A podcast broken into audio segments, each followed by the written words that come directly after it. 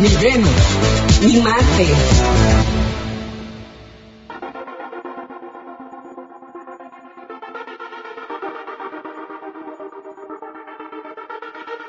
Semana a semana estamos con mujeres que hacen las cosas diferentes en nuestro país y en nuestro mundo y que son extraordinarias. Esta semana estamos con una de ellas, estamos con Xiomara Rivas, ella es educadora, feminista y coordinadora adjunta de la organización civil progresista Progre. Xiomara, gracias de verdad por acompañarnos, por aceptar nuestra invitación a estar con nosotros y nosotras en Ni Venus ni Marte, esta sección del espacio. Hola Marvin, muchas gracias por la oportunidad. Un saludo a todas las amigas y amigos que nos escuchan en el espacio. A ver, Xiomara, contanos un poco acerca de vos, quién es Xiomara Rivas, qué hace Xiomara Rivas en el día a día. Te presentamos como educadora, como feminista y como coordinadora adjunta de Progre. Ya te hemos tenido en el programa hablando de, diversos temas sobre economía o sobre, eh, política. Contanos más acerca de vos, esas facetas que no conocemos de vos. Bueno, como, dijiste, bueno, soy educadora, así es como me siento más cómoda, es mi formación inicial, pero me dedico a diferentes temáticas o mis ámbitos laborales me han llevado por diferentes temas, pero me considero en el fondo siempre pues una educadora porque creo que los procesos educativos son los que transforman a nuestro país y pues a eso es lo que a lo que yo le apuesto básicamente. ¿Qué hago? Bueno, no sé si se refiere a donde yo trabajo actualmente o actualmente laboro en el Instituto Nacional de la Juventud, en el INJUVE, eh, la tarea de la planificación y el desarrollo, pequeña tarea, diremos así, eh, pues me desempeño un poco en, pro de la formulación de los proyectos y el seguimiento a las apuestas que tiene el actual gobierno con el tema de juventud y pues en el día a día pretendo impulsar o poner en práctica los los principios en los que yo creo, la igualdad de género, una de las cosas importantes, el trabajo por la equidad para que las mujeres tengamos más acceso al control de recursos y de oportunidades y también para que las juventudes sean desestigmatizadas como violentas en nuestro país. Es como de las cosas que día a día hago. Bueno, ya dijiste soy parte de Progre. Progre ya creo que los amigos del espacio nos conocen, porque siempre ustedes nos dan la oportunidad de compartir nuestras posturas y es un espacio de, acción política. Me considero misma una, una, actora política que puede hacer cambios en nuestro país, no, necesar, no lo que no significa ser parte de un partido político, sino una ciudadana y creo que desde Progre podemos, si tenemos la oportunidad de hacer incidencia en cuanto al pensamiento, a generar discusión y debate sobre temas que en nuestro país se está quedando como un poco retrasado, por digámoslo así,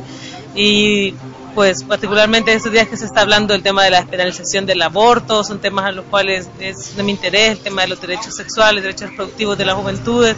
con un criterio mucho más amplio. El, motivar, me motiva mucho la participación de las juventudes organizadas para cambiar las cosas que están sucediendo y pues básicamente eso, por ahí me muevo.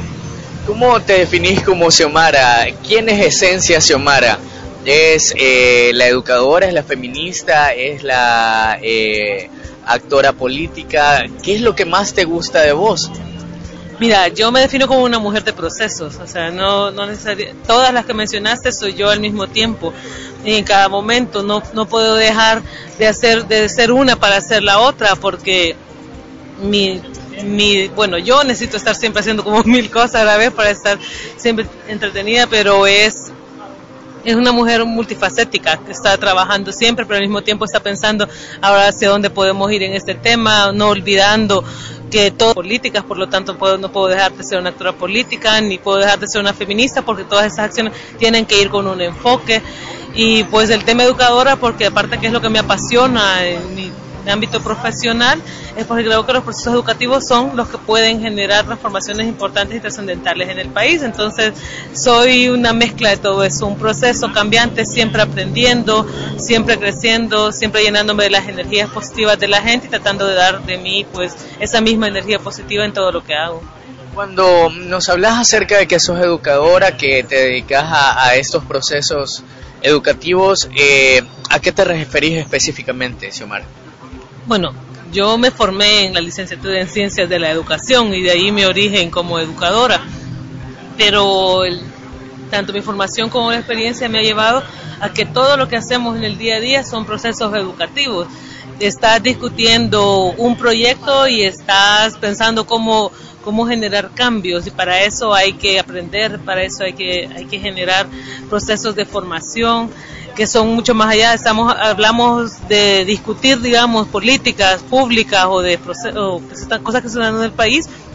hay que educarnos en ella, hay que aprender de ellas, hay que conocer las experiencias que hay en otros países. Entonces, para mí, todo en el día a día, o sea, parte de un proceso educativo. Yo misma considero que estamos aprendiendo siempre en cada cosa que hacemos y las personas con las que nos relacionamos. Por lo tanto, así es como veo yo la educación como un proceso más dinámico y multifacético en el cual pues podemos interactuar. Hablemos acerca de tu trabajo eh, en el Instituto Nacional de la Juventud. ¿Cómo llegas ahí y qué es lo que te motivó a trabajar en eh, el Instituto Nacional de la Juventud? Bueno, estoy muy, muy reciente de este cambio, de este proceso. Creo que en el espacio me tuvieron antes en mi, función anterior, mi trabajo. Estoy apenas haciendo o empezando a hacer el cambio de lo que es ser eh, actora de sociedad civil, a ser parte de una instancia de gobierno y llego ahí pues gracias a una invitación que, otra mujer me hizo, o sea, para, para trabajar ahí, pues su directora. Creo que, tengo muchas cosas que puedo aportar, pero también muchas que tengo que aprender. Y aunque estoy apenas ubicándome, tengo muy poquito tiempo de estar, pero sí creo que una tarea principal que se me ha dado es poder reforzar un área que, que el instituto lo necesitaba. Saben todos que el INJUVE es como, como institucionalidad bastante nueva en el sentido histórico, pues apenas desde el 2012 y pues me han pedido una tarea que para apoyar, ¿verdad? Y para apoyar en todo el proceso de hacer de forma más organizada la planificación de las acciones, el seguimiento, evaluar el impacto del trabajo que está teniendo la institución a nivel territorial y que, que, creo yo particularmente que es un gran reto el que tiene el INJUVE y pues si yo puedo poner mis capacidades profesionales y personales en función de eso, pues con todo gusto lo estoy haciendo. ¿Cómo llevas a tu trabajo en la institución que anteriormente trabajabas en la Fundación Ungo, eh, en Funsal mejor dicho, eh, ahora en el Injuve, ¿cómo llevas eh, a cabo, o mejor dicho, cómo mezclas todas estas habilidades, estas tus pasiones de, de ser eh, una mujer que le gustan los procesos educativos o formativos, que le gusta también el tema de la o que se declara feminista y también ese tema de, de ser una actora política, de, de, ser una actora de la, desde la sociedad civil. ¿Cómo llevas todo esto a tu trabajo de diario? Bueno, yo particularmente creo que Funsal Prodese, donde me desempeñaba los últimos casi siete años de mi vida, bastante tiempo, fue una escuela importantísima un espacio en el que tuve la oportunidad de crecer con, personas que me enseñaron mucho en el ámbito tanto personal como profesional. Y mi misma actuación, o sea, mi misma sentirme yo una sujeta política tuvo que ver mucho con eso, en cómo fue posible, cómo aprendí ahí a, combinar el trabajo técnico del día a día sin olvidar que todo siempre es una apuesta por el bien común, o sea, al final. Entonces, en ese sentido, yo creo que la experiencia que he ganado del trabajo con las comunidades, eh, tenía la oportunidad desde desde FUNSAL de dar seguimiento a los procesos que se daban en los territorios, escuchar las demandas de los grupos, grupos juveniles. Quiero decir que incluso antes de trabajar con FUNSAL yo también ya trabajaba en, el tema de juventud y es por eso que, me siento como muy cercana ahora y que me siento como con las herramientas necesarias para estar ahora pues en el INJUVE. Yo creo que este bagaje, ese conocimiento me hace poder aportar y decir, no, y decir, bueno, esto, esto que se está haciendo, quizás se pueden poner estos elementos porque así es como lo vive la población desde fuera. Quizás es un, puede para, para mucha gente es así como que las ONGs eh, pasan toda su experiencia al gobierno y yo creo que es posible y es viable en la medida que ese conocimiento acumulado del trabajo territorial, de lo que la gente te ha contado, de lo que ha visto,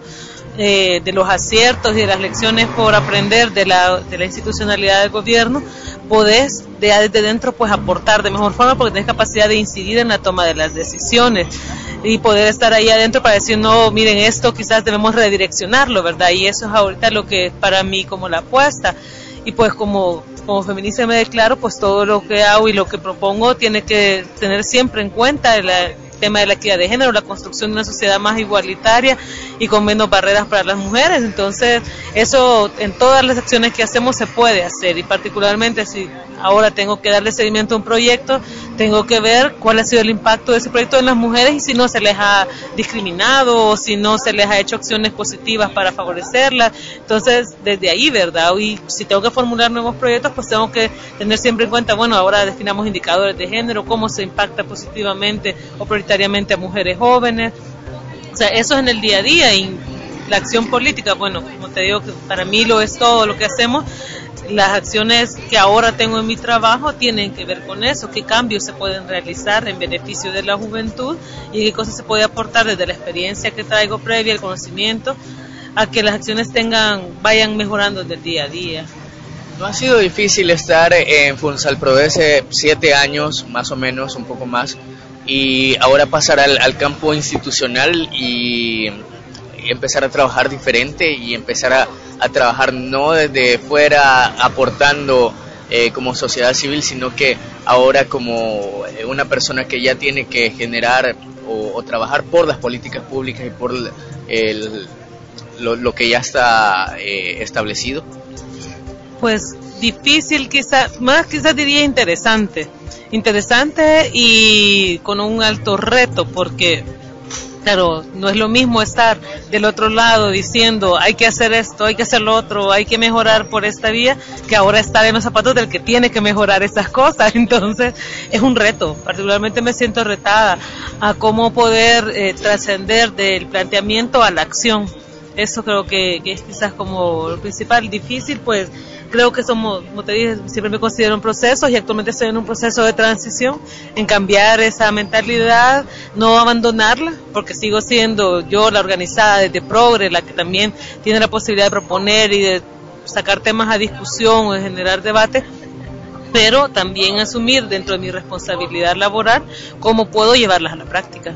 A ver, hablemos acerca de tu eh, trabajo y de tu función en Progreso. Es la coordinadora adjunta eh, generalmente en los eh, en las organizaciones sociales o en las organizaciones, eh, salvo que sean organizaciones feministas, eh, los cargos de dirección, los cargos de coordinación no están en manos de mujeres, porque seguimos con una mentalidad retrógrada y machista donde creemos la mayoría creen que las mujeres no tienen la capacidad de. Eh, hablando de tu experiencia al estar como coordinadora adjunta de, de, de, Progre. Bueno, yo creo que empezaríamos por hablar de que Progre, el colectivo que somos, somos un espacio pues de personas todas muy inteligentes, profesionales, digamos. Eh, progre. Muy progres, en su pensamiento. Y eh, una de esas cosas, porque cuando nos sentamos a discutir cómo queríamos estar organizados, si queríamos tener una estructura mínima, porque nos movemos de la lógica de la horizontalidad, ¿verdad? Y la discusión colectiva para lo que hacemos, pues dijimos, bueno, sí, tenemos que tener aunque sea una estructura mínima de representación para cuando tengamos que hacer interacción y lo primero que siempre estuvo claro en Progre es que tenía que estar a la cabeza un hombre y una mujer, porque no podemos decirnos progresistas ni estar en, llevando la bandera de la igualdad y el enfoque de género si no lo practicábamos hacia adentro. Entonces, en ese sentido, la, mis compañeros de Progre tuvieron a bien proponerme que asumiera junto con Luis, ustedes ya conocen, ¿verdad? La coordinación de Progre, pues y la verdad es que me siento honrada porque sé que son un grupo de personas que confían en mis capacidades y pues espero estar haciendo y aportando lo que lo que se espera. En ese sentido, tú decías qué pasa con, o sea, que normalmente hay la mayoría de estructuras hombres eh, sí pasa, pero yo creo que las mujeres también tenemos y somos capaces de demostrar con nuestras capacidades que podemos estar en ese tipo de responsabilidades. Eh, yo vengo particularmente de un espacio y, y, quizás aquí me tengo que decirlo de en el que en Funsal también se me reconoció, a pesar de ser una mujer joven, en este momento de asumir un cargo de alta responsabilidad dentro de la institución. Y creo que son los elementos que son los espacios y oportunidades que las mujeres necesitamos para demostrar que somos capaces de ser mucho más que lo que el papel o el rol tradicional se nos ha, se nos ha impuesto. ¿Es de tomarse los espacios o es de esperar a que sean cedidos? yo creo que si se sentan a esperar jamás van a llegar, ¿verdad?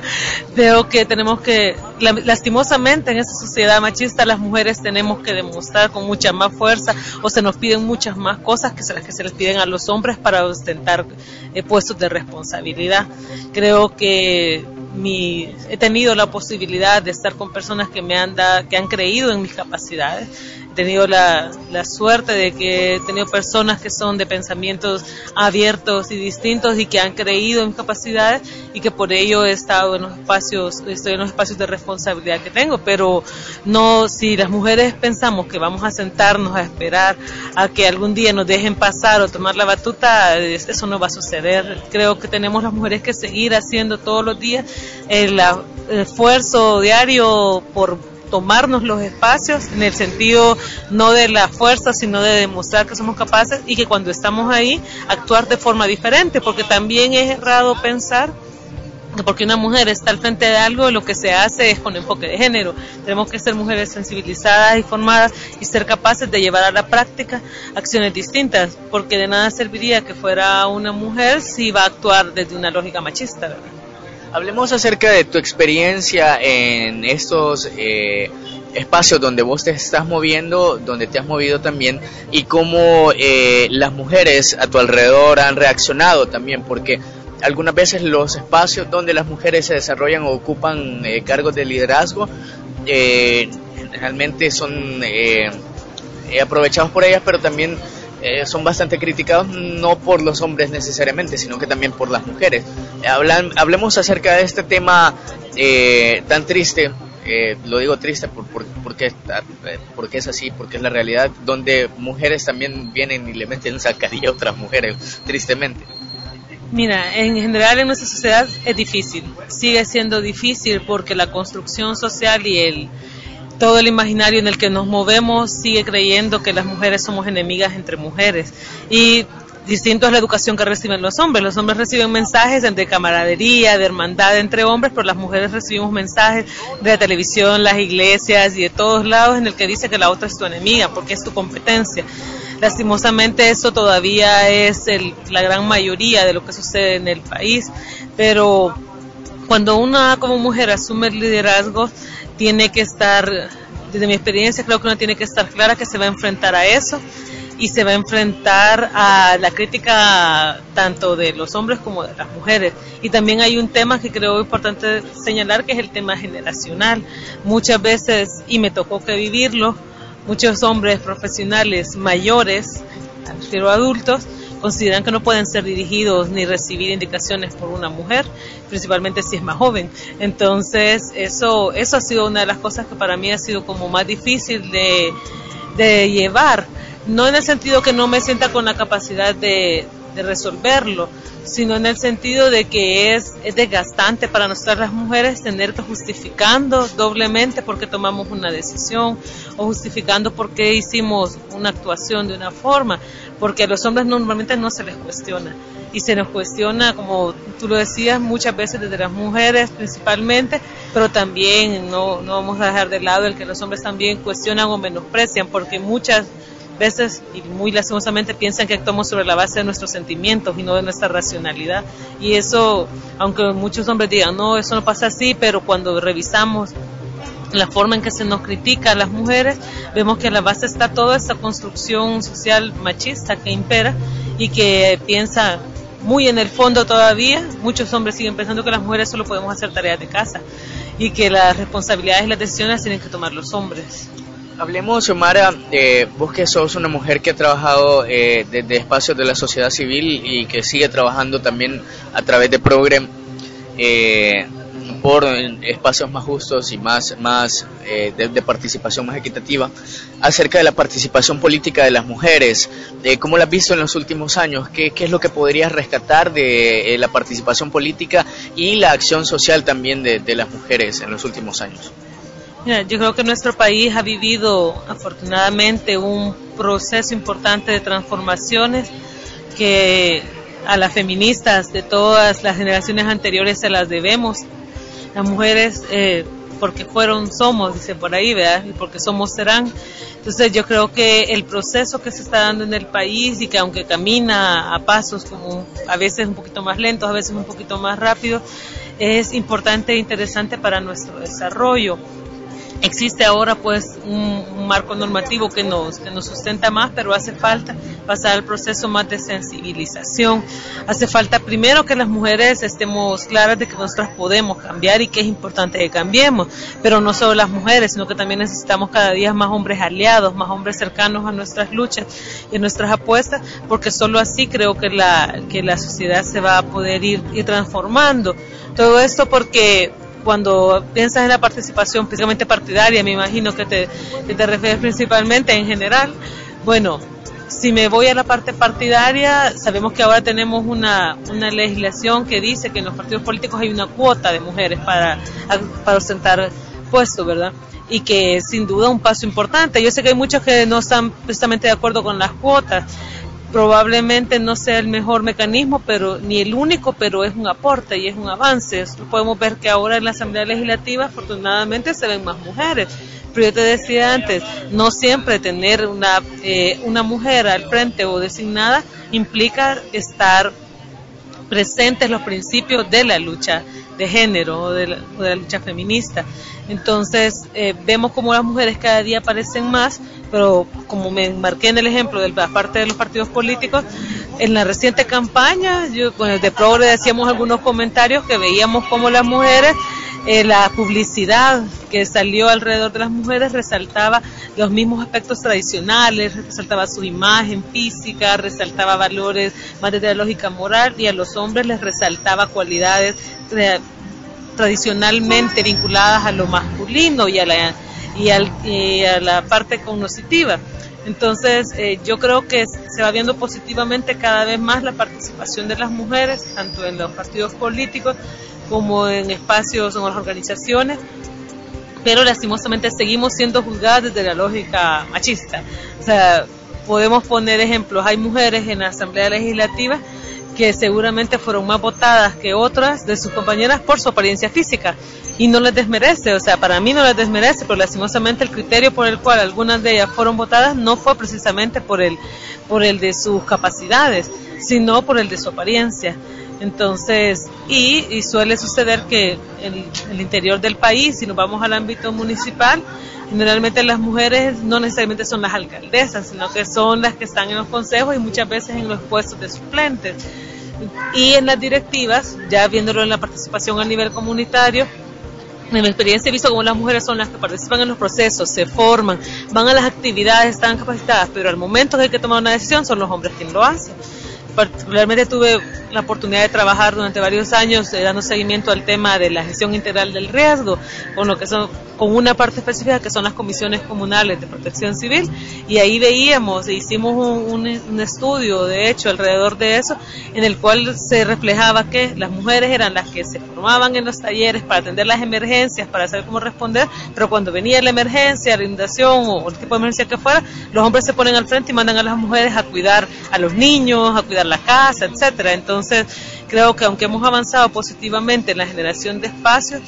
todavía nos hace falta la transformación de pensamiento y es por eso que empecé por ahí. Necesitamos más hombres aliados, sensibilizados, para que reconozcan nuestra actuación, reconozcan nuestras capacidades y que para que cuando nos involucremos en política no se nos cuestione desde ámbitos personales o la imagen o ámbitos eh, familiares, sino que se nos evalúe con los mismos criterios de idoneidad y de eficiencia de cualquier otra persona. Volvamos a, a Xiomara Rivas. ¿Por qué te gusta ser mujer? Bueno, ya,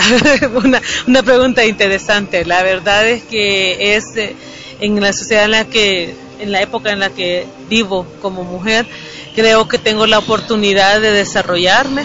creo que tengo la obligación de aportar y de seguir generando cambios. Me gusta tener, pues, la, me gustaría tener todas las mismas posibilidades y oportunidades que han tenido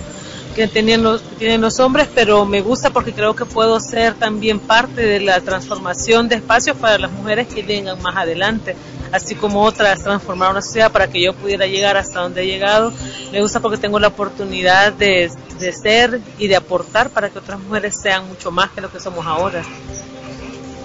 A ver, me gustaría saber eh, también por qué te consideras una mujer exitosa o por qué Xiomara Rivas es una mujer exitosa. Bueno, porque me pongo metas y las voy cumpliendo, porque soy capaz de trabajar y de luchar y trabajar por ellas. Yo creo que la realización personal de cada una de las mujeres tiene como muchas, muchas aristas, muchas, muchas vías. A mí me siento exitosa cuando logro un proyecto que se aprueba, cuando veo a una comunidad a la que se le ha transformado algo, producto del trabajo que hemos hecho previamente me siento exitosa cuando siento que, la, que se me toma en cuenta para escuchar o para hacer propuestas y que estas tienen algún impacto, un beneficio. Yo creo que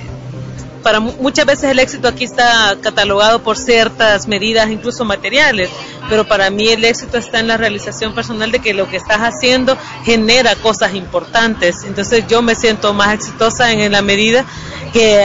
que veo cosas que se transforman a partir de lo que he podido hacer, por muy pequeño que sea, pero que genera cambios importantes a mi alrededor pues en esa medida me siento exitosa y creo que desde los espacios en los que he trabajado siempre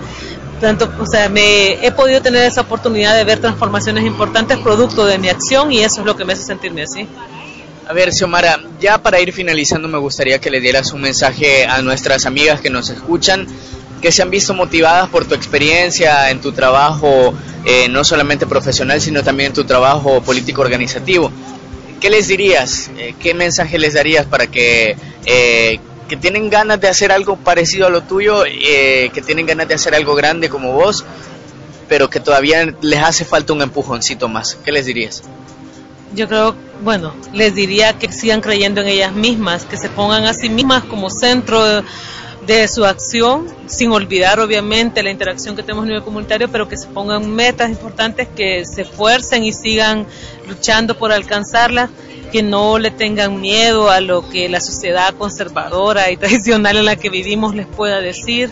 porque si nos detenemos a pensar en, en qué es lo que va a decir eh, los vecinos, lo que va a decir la iglesia, lo que va a decir que difícilmente vamos a caminar hacia lo que nosotros queremos. Creo que es bien importante darle valor y sentido a las cosas que hacemos, no de valorar en ningún momento sus sentimientos, o sea, el, ser, muchas veces se malinterpreta que las misas no sentimos, que somos duras, que somos cosas así, y es mentira, o sea, tenemos sentimientos, somos, seguimos siendo mujeres sensibles, pero también al mismo tiempo muy inteligentes y capaces de trabajar y de luchar les diría tampoco que no se que no se detengan por algún comentario de, de algún hombre o de alguna mujer no sensibilizada, sino al contrario, que lo tomen como fuerza para seguir caminando y que, crean en, sus proyectos, pero sobre todo en la posibilidad de realizarlo. Perfecto. Xiomara, no me queda nada más que agradecerte por estos minutos que hemos compartido y que también nos has compartido un poquito de tu vida y de tu visión de mundo. Bueno, gracias a ti Marvin, la verdad es que he estado, como dijiste varias veces aquí en este programa, hablando de muchos temas, pero hablar de mí ya es, otra cosa, la verdad es que se siente grato que, programas como el de ustedes reconozca que vemos mujeres que estamos tratando de hacer las cosas diferentes y que podemos apoyar a otras a que también lo vivan de la misma forma. Ha sido Xiomara Rivas, ella es eh, coordinadora adjunta de Progre, también es educadora y feminista. Con ella hemos estado conversando en este nuevo episodio de Ni Venus ni Marte. Gracias por habernos acompañado.